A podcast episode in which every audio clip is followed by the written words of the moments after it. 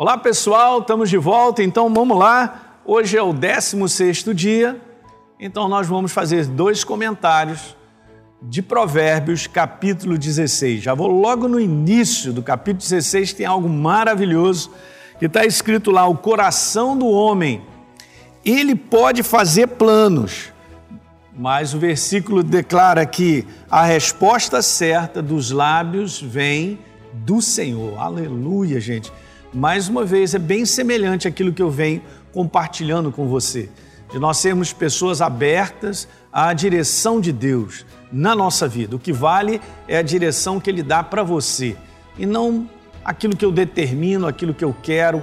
Isso aí tem que, nós temos que aprender a lidar de maneira própria, gente. Não significa que o que acontece dentro de você é ruim ou, ou, ou, ou é prejuízo, mas a gente tem que aprender a submeter a Deus porque Ele tem um perfeito plano para a tua vida, para te abençoar em todas as áreas. É uma questão de crença. Você acredita, você se entrega, Deus te direciona e você verá os resultados. Legal? Vamos pular para um versículo um pouco mais à frente, um verso bem interessante que diz isso, é importante, porque esse é um espírito errado, nós temos que lidar com isso todos os dias. No verso 18 diz: A soberba precede a ruína. olha só, Olha só que interessante. E a altivez do espírito, a queda. Então as pessoas sempre caem, elas sempre, vamos dizer assim, encontram algo que não edifica a vida delas, né? Você está entendendo o que está escrito aqui? Porque a pessoa insiste em estar no espírito errado.